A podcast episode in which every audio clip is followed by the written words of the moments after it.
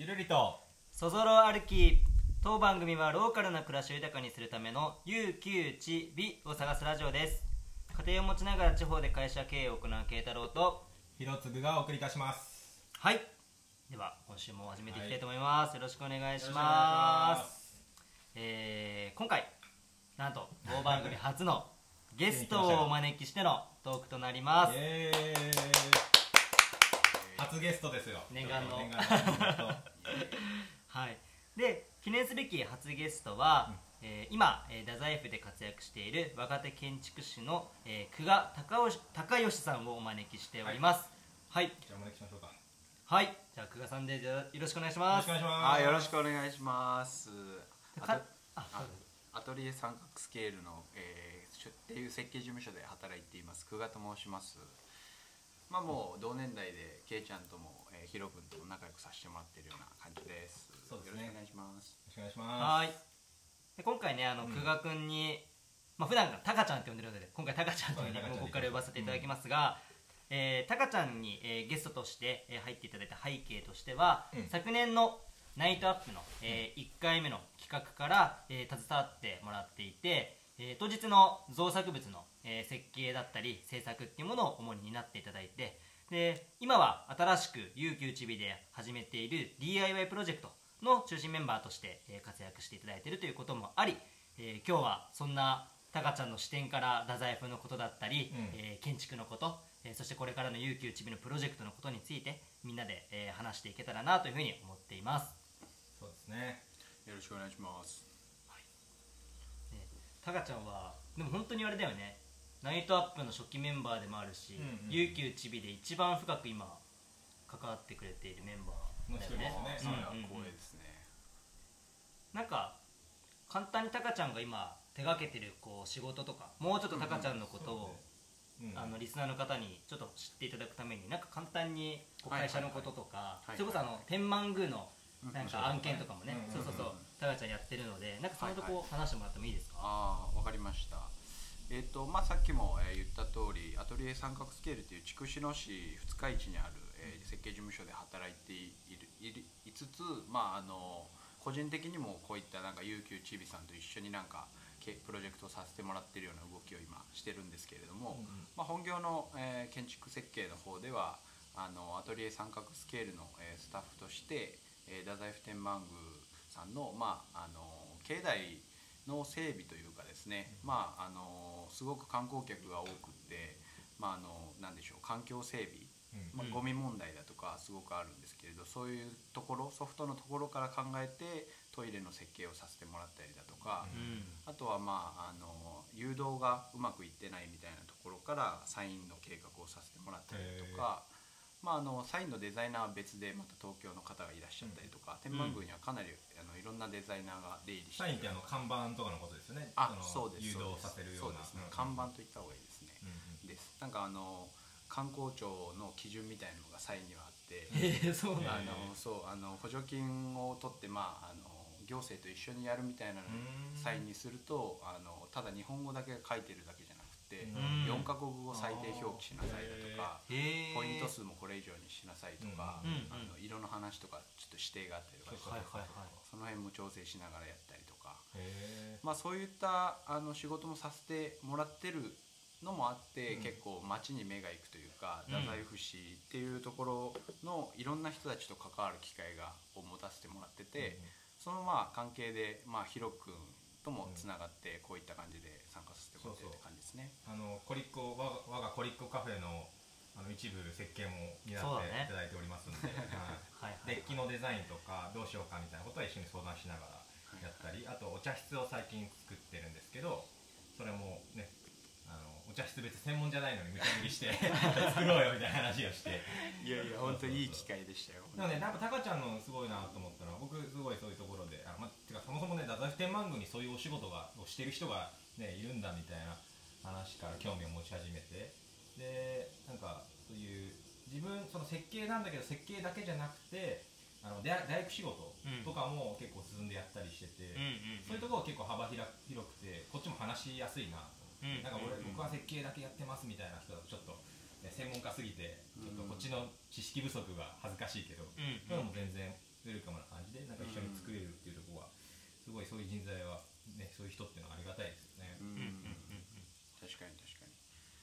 まあ本当になんかあの僕が大工にもともと大工さんになりたくって建築設計に今あそうなんだ。結果的にいるんです大工さんになりたい子供の頃は本当に大工さんに憧れてやっててへまあなんかああいうものをこう自分で考えたものを自分で作るみたいな憧れがあって、えものづくりみたいなのにちょっと興味があったんでね。そうですね。でなんかこう大工さんとかってすごい知恵みたいな工夫みたいなのちょっと工夫を聞かせて、うん。ああこれこかゆいところで手が届くみたいな、うん。そういうなんか気の利かせ方をしてくれる大工さんとかもいてそういうのすごいかっこいいなと思って。へうんで日本の大工さんってもともとはその気候とかその風の通りとか、まあ、湿気の話外部環境とかを考えて設計をするっていうのが大工さんで、気候も考えてそういうところがやっぱり日本らしいし、まあ、今のちょっとハウスメーカーとかにはないあの強さなんじゃないかなっていうのを思ってて、なるほど建築のことってさ結構やっぱ衣食住の中でも一番ちょっと敷居が高くない、うんうん衣はまあ普段着てるものだから普段からさちょっと工夫したいファッションに興味ある人は入れるし食もねやっぱり日常のことだけど家ってなるとさ、うんなんかちょっとすごいハードルが高い。そうだ自分じゃできないものそうっていう。DIY にしてもやっと最近流行りだしてるものだし、そうだよね、うん確かにね。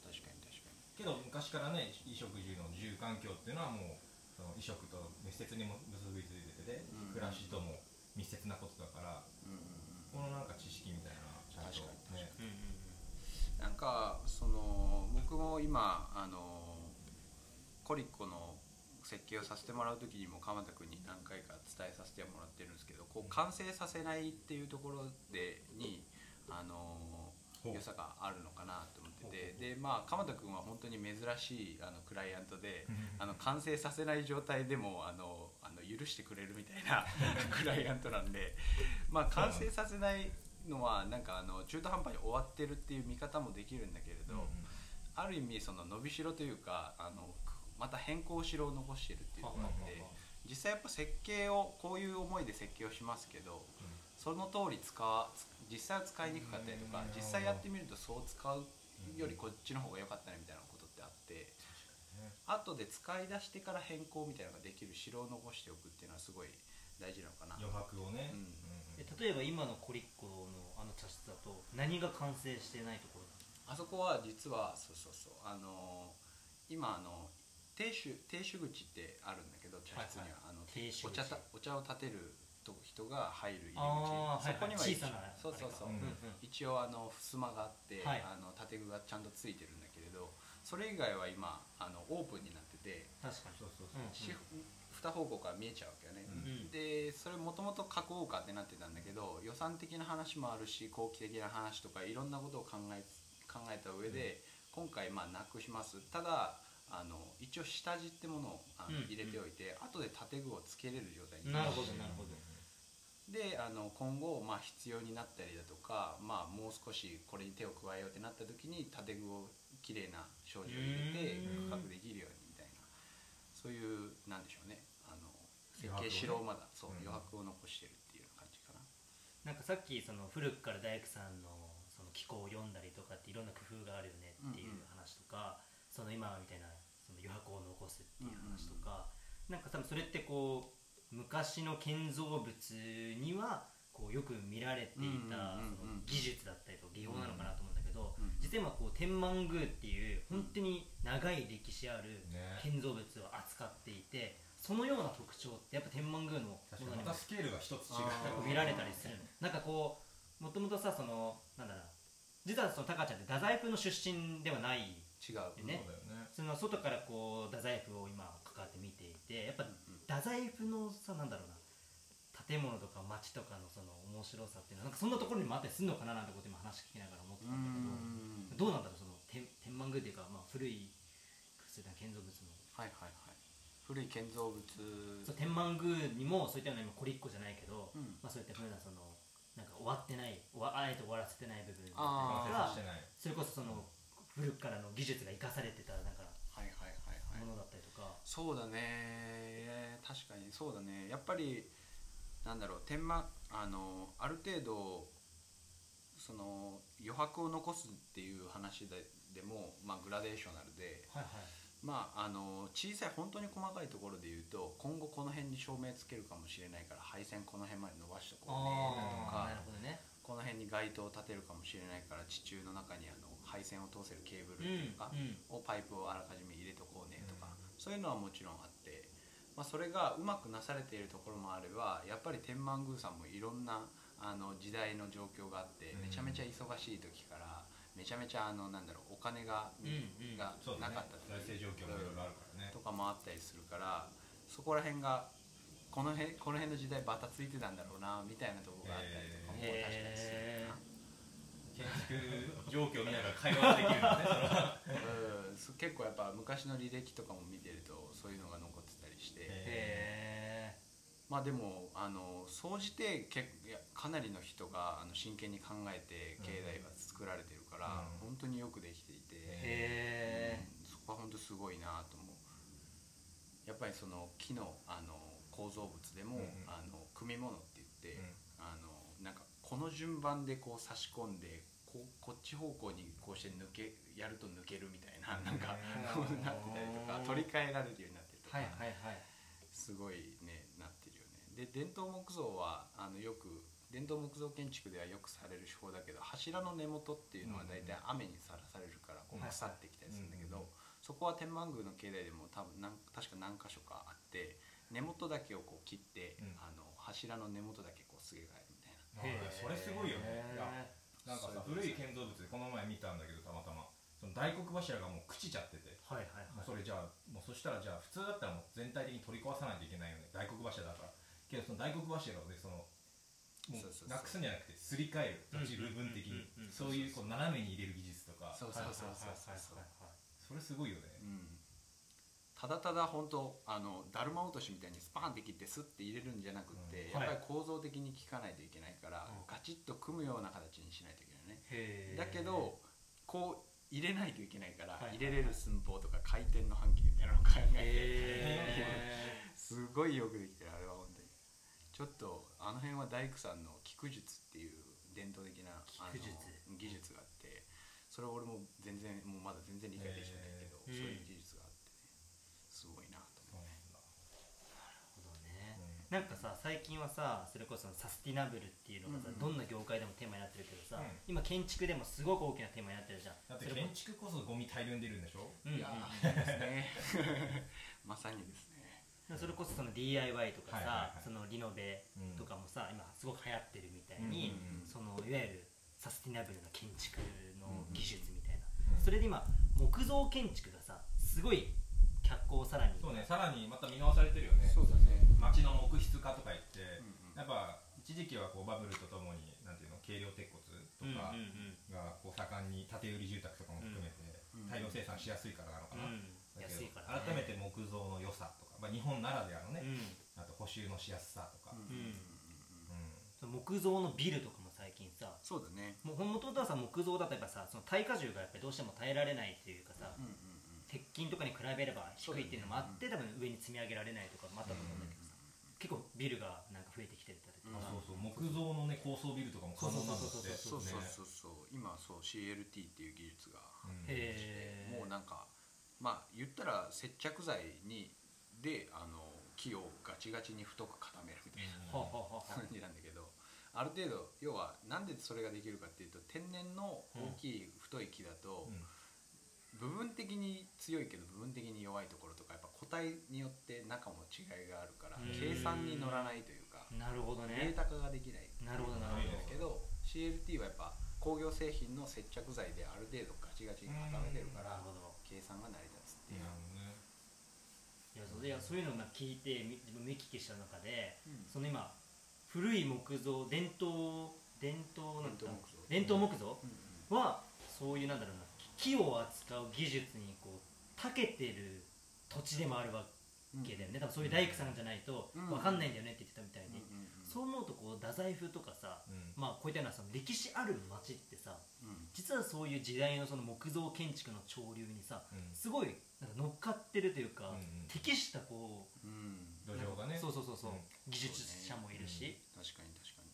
そうなんだよね。実際そのそういう技術があの本当に珍しい案件ではあるけどそういう神社には効引く術みたいなものが必要だったりとかするんだけど現にまあ件数が減ってきてるってまあ神社さんでもコンクリート像みたいなところとかも出てきてるからなるほどね。どんどん職人さんが減っているっていう現状があって、現状ってそうだよね、ただあの日光東照宮に行った時にちょっとお聞きした話だとやっぱ日光東照宮ってすごいあの装飾物とかすごいのよ、うんあそこ木の彫り物とか。ね、であれを、ま、もう年中どこかしら補修をしていて、ね。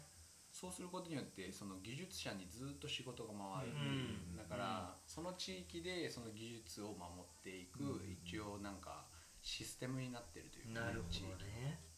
それはすごくいいなと思って、うん。太宰府天満宮に関してもそういう一面はあるかなと、ね。うん。なんか長く持つものをでも長くも長く持つものってことはイコール何もしなくていいってことじゃなくて補修を常にそうだね。何かしら手入れをすることで長く持つっていうことでうん。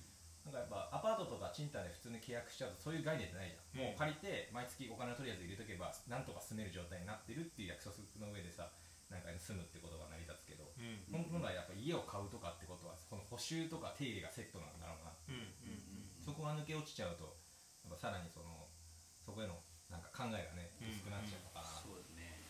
あと林業とかの密接だよね。そうだねそうだね、うんうん。こんだけ日本はこの木があるわけだから。そうだね、うんもう今まさにねウッドショックがななってねあはい。木材がなくなってアメリカから届かないってなってるから。うん。そうだね。ちょっとまあ伝統建築の方に寄っちゃったけどまあうんそれが、あのなんていうの、えー大衆的な話でもあの通じるところというか、うん。あのそういう余白を残すっていうのは良さがあってなんかまあ今もこうちょっとハウスメーカーの家が見えてるけど、うん。ハウスメーカーの家ってああいう風に外壁がつるんとしててはいはい。あの何も外に取り付けようがないというか、うまあんよく見るねあれね。敷地いっぱいに建てるから、うん。どちらにしろつけようがないじゃないんだけれど、あれだとその家族の個性というかねあのどういう人が住んでんだろうみたいなところってもう見えないうん。ホワイトボックス化してるというかねになっちゃってるけど昔のあの古いねあのうん町屋が残ってたりとか古い住宅が残ってる狭い路地に入ると、やっぱりなんかみんななんか花壇をさあのうん。手前に出しててだったりとかさ洗濯物をまあ干してたりとか。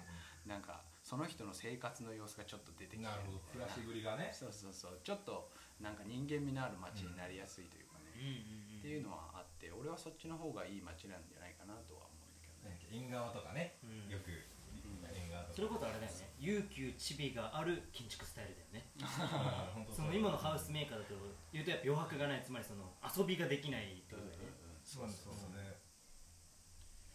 なるほどなるほど。まあ本当にまあそのハウスメーカーがあのどうっていう話はしたけれど、まあ、ハウスメーカーさんにももちろんいいとこがあって、うん。まあ、安いとかうん。工期が早いとか、あの防水とかそういう面に関してはやっぱあえてつるっとした方が、だね。あの機能的には良いと。なるほど。うんだからそれとやっぱり自分たちの暮らしとどっちがいいのかっていうのを分かった上であの選んでいってくれるようななんかねあのみんなこう知ってもらいたいなと。そうそうリテラシーっていううんうんうんうんとは思うかな。うん家のことってなかなかね考えないからうんうん面白いよそうだね勉強になる、そうだねそれこそ今この収録をしてる今日も実は先ほど話してた UQ チビで今 DIY のプロジェクトをね、はい。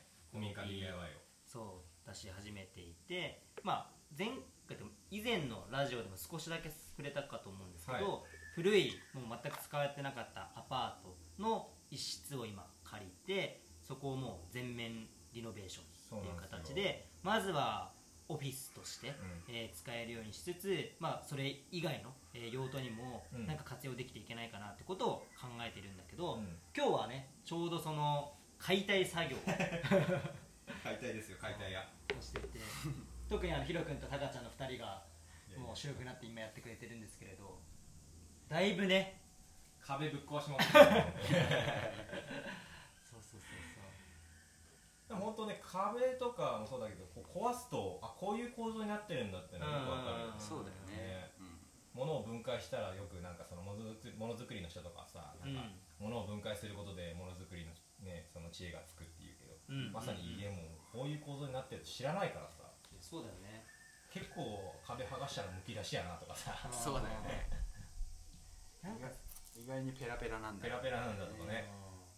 なんか正直俺はあんまり DIY とか今まで身近じゃなくて、なんかそのなんだリノベーションを発注する側はなんかそのやってたんだけど自分が手を動かすやっぱあんまやったことがなかったそうからだね。キイちゃんも結構建築関係でいくとねホテルを一時期そうそうそうそうスタートアップで作りまくってたわけだからそう結構近いところにいたよね不そうそう動産とか。うんなんかその設計の話とかなんとなくこうイメージできるとこあるんだけどやっぱ実物現場ってやっぱ現場の手動かすとそうそうそうそうそう。違ったりとかして。でなんか最近さ結構その DIY が流行ってるよねって話さっきヒロ君からあったけど、はい。なんかタカちゃんもね今回このプロジェクトにやるにあたって DIY したいみたいなその大工に憧れてたって話があってあったじゃない？そのなんか DIY のなんか面白さっていうのがでもちょっと分かってる気がする。あだからその壁ぶっ壊すとかの開放感とか。手動かすことのねそうそうそう。確かだよね。DIY の面白みって何だと思う？2人は。に DIY の面白いのは何なんだろう？ねだヒロ君はめっちゃ DIY やってるもんね、うん。なんかその九州の DIY プロジェクトにもねヒロ君も参加してるし、そうそうそう。いやなんかねすごい俺の場合は別にタカちゃんみたいに大工になりたいとかなかったから、うん。単純にお金だよね。やっぱりそのなね。なんなんでお金なんでもかんでもお金で買わないねそれはお金でね払って解決するものはあるけど、うん。なんかお金払わなくてもこれできそうじゃねとかさ、うん。壁塗りとかもさ、そんな別にこだわり強すぎるわけじゃないから、いうん。や自分でできるよねってし、うん。今ね YouTube でもたくさんやり方載ってるから。なんかそういうところの節約から俺は入ってって、ね。それでなんかやっていくとあこれ全然俺できるじゃんってなってそれで楽しくなってきたってはいはいはいはいはい。抵抗がなくなってくるところから最初あったね。うんうん道具とかもさ電ぬことかねそうだし農業でも草刈り機とか使って、はいはい。そういうのも楽しいしさちょっとできたりする、うんうん。うんやっぱ人にやってっていう時の俺ストレスも結構あって、うんまあお金があればいいんだけどやっぱそのなかなか、ねうん。見合った金額出せないかもしれないって時にこうこれやってっていうよりも、うん。俺もやってるっていう状態の方がなるほどね。そう仕事は進めやすい。やっぱ、うんうんうん確かに確かに。うんそうね DIY の良さね。そうだな。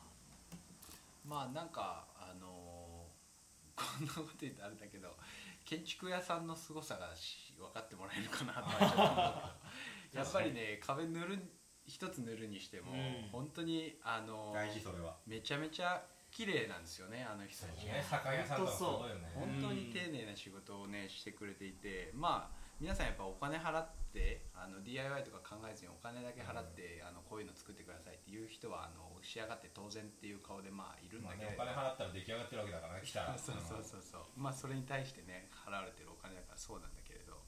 まあでもあのもしかしたらあのもうちょっと自分の家一つにしても、うん。あのここには職人にそんなにバチッと綺麗に仕上げてもらうほどのお金をかけるべきなのかとか、もうちょっと自分の生活に対してこうねあのうん。目がいくというかね、そうそうそう。あの本当にラフでもあの見ようによっては味って見れる場所もあったりするアートと言えるわけだから。そうそうそうで自分のストーリーになるじゃん。ここって自分でこうやったんですよっていうさうんネタにもなるし、うんうんいやそうね。いや今なんかタカちゃんの話聞いててすごいうわって思ったのが、うん。さっき言ったようにそのホテルで発注してる側で、うんうん。正直こっちはもう後期っていうものがそうなんだよね。もうそれめっちゃわかる発注側でうん。大切だったわけ、大事。だから大工に「いやいやこれここまで終わらせないと厳しいっす」みたいな感じで、結構強気の「いやこっちがお金出してるんだし」みたいなうん。交渉してたけど、今話聞いたりとか自分でやってみて「いやめちゃくちゃこれ大変」っていう。現場熱かったりするしね。そうそうそうそうそうそう。そこになんか今気づ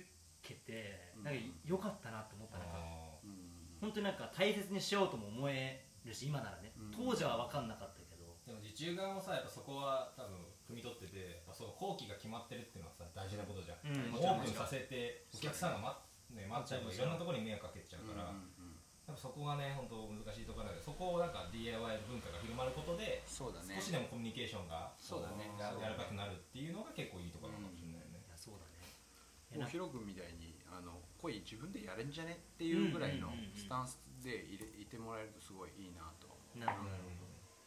そうだよね。いやなんかこう実際さ今 DIY, DIY を俺たちやっててさ、うんうん。変な話こうなんだ休みとか時間が空いてる時にこうやっててさ、うん。ある意味娯楽じゃない？うんその作る楽しさとか、えーまあなんだろう今だけだけど壊す快感とかわかんないけどそれぞれ楽しい瞬間はあるもんね。そうそうそう常に楽しいわけじゃないけどね。うん。瞬間瞬間楽しい時があるから。だだから多分なんか DIY も昔それこそそのゲームとかはい。娯楽がなかった時はそうですうん。自分でこう作るっていうことがさうん。今よりも盛んだったわけじゃん。うん。まさしくこう悠久チビのその一つのそうそう。なんかぶなんだろうものなのかプログラムの一つなのかなっていうことをなんかすごい思ねってさ。うんうん想像欲求って絶対誰しもあると思うんだよね。うんうんうん。常に消費し続けるっていうよりも想像欲求って絶対あると思ってて、うん。うん。そうだね、うんいや実際やっぱ今でもこう自分たちで現場来ていや天井ぶち抜くとかどうする？とか、壁何色にする？とかさこう話すじゃん。楽しいよね。楽しいよね。単純に。そういうことを常に多分考えてたりしてたんだよね、うん。そのねブロックとかでさ。そうだね。そうそういう気はあってさ。そのそれそれこそその頃に比べればさスケールでかい話してるよね。じゃない？リアルゲームだもんね。そうそうそうそうそう。そううん。なそれはもう愛着もきっと湧くだろうしさ、こういうここのねこういうプロジェクトやってるっていう話も結構やっぱりいろんな人から「え面白そう」みたいな反応されるよ。うん今日もカフェでなんかたまたまそういう話人と話してたらうんうんうん。別のお客さんがその話に食いついてきて「はいはいはい。何ですかその面白そうなプロジェクト」へえそうなんだ。まあ何せね。ここも安くこうね借りれるチャンスがある場所はからね本当いいよね。そうだよね。うん綺麗だし。そう思うとなんかすげえ悠久ちびっていう僕たちのこの掲げてるうん。なんか理念とかにも沿ったこう取り組みだし。そうそう。ね。でここ16部屋全部でコミあの新崎アパートって言うんですけどね。16部屋全部であって僕らが最後の一つ契約ですから、ね。うんうんうん。もうこれ。逆に全部埋まってるのすごいよね。すごいよね。そういうどなんかやっぱあれ需要があるんだろうね。ねそうだね。自分で DIY してやってみたいみたいうんうんうんうんうん。間違いないね。な、うん。いやー本当個人的に思うのは本当にいろんなアパートをうん。空き室募集空室でね入居者募集してるアパートあるけど、うん。リノベーション放題にしちゃった方がいいんじゃないかな いろんなねリスクがもちろんあるんだけれどそこはあの要交渉で、うん。俺 俺がさ言ったっけあの俺が今太宰府の朱雀に住んでるんですけど、はいそこに住む時にアパートにあの本当に安いところで古いし、うん。しかも内装も結構もうなんかベタベタ塗装が塗ってあってなんか汚い感じだから、うん。僕僕実は設計デザインやってるんですって言ってはいあのちょっとリノベさせてもらえないですかっていうのを大家さんに言うの。大家さんに言いたいっていうのを代理なんで仲介の仲介。屋さんに言ったんだけど全然取り合ってもらえなくて。ね。うん。いやうざい客だよね。めんどくさいよ中華ね屋さんからしたらそうそう。いやでもね本当にねなんだろうあの自費でリノベーションしてそうだよね。で間違いなくある程度今よりは良くなる。退去時には価値上がってますよって話だよね。そうそうそうそう。そうそれはなんかねあの耳貸してくれたら嬉しいなと思ったんだけど、そうだね。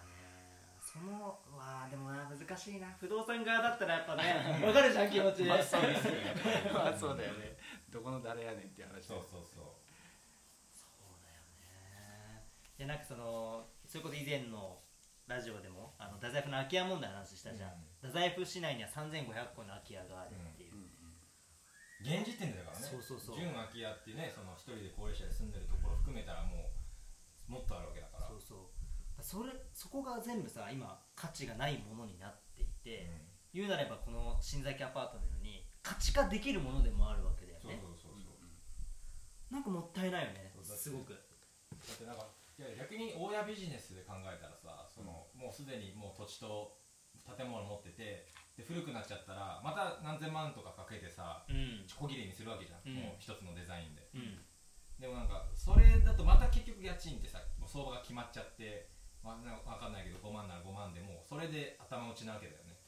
それ以外の何も手に入らないはい。あとは自分で補修していくうんじゃなくてなんかもっと入居者さんと関係が作れてさうん。その人たちとなんか一緒にこの全体を良くしたりコミュニティを作ったりっていうところまで考えられたら、うん。そっちの方が豊かだったりするんじゃない？し、むしろその後もっと住みたい人が増えたりとかしてさ、うん。プラスができる、うん。うん。全部外に任せちゃうとそれがなかなか行われないよね。だって誰が大家なのか誰が入居者なのか分かんないし。そうだね。うん。いやーなんか僕らこう悠久ちびとしてもこの空き家とか、古民家とか、そういったものを再生していくっていうことをまあ今はたまたま自分たちが借りて建築してるけどそうじゃなくて例えば逆にそれをオーガナイズする側に立ってみたりとか、ね。ここの取り組み新崎アパートのまずこの208号室での壮大な実験でありそうだね。ここがなんかこう面白くできたら、うん。また次もっていう話もあると思うしこのアパート全体が面白いって言われたら私もっていう大家さんが出てくるうんうんかもしれないですね、うん。そうだねいやねなんかそんなことやっていきたいよね。やっていきたいですうんうんね、うんうん。いやもし聞いてくださってる方でいや実はちょっと空き家があってなんて考えたらね ぜひ相談してもらえたらばあの設計士のプロと不動産やってた人間と、うん。ね職人木工職人の方もそうだよ。つながりでいるし、ね、何かしらできることは絶対あるから、でコミュニティのプロもいるわけだから、うん今はねそれこそその空き家 DIY しますよっていう時にもクラファンを募ったりとかね、うんうんうんうん。なんかいろんなやり方があるからね、そうだね。クラファンだってねクラファン。得意だしね、なるほどね、はい。うんうん。いやぜひぜひちょっと聞いてくださった方々でもしなんか空き家で思いつく思い当たることとかがあればぜひ連絡いただけたら嬉しいです。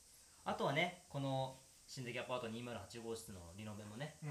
まあ、今から大体1ヶ月、まあ、2ヶ月とか、うん。それぐらいかけて形にこうしていこうと思っているのでまあ時々ね DIY のワークショップとかねやっていこうと思いますんしではい。うん。もうそれはあれでしょ？壁塗りもそうだけど例えば机作ったり椅子作ったりとか、ね。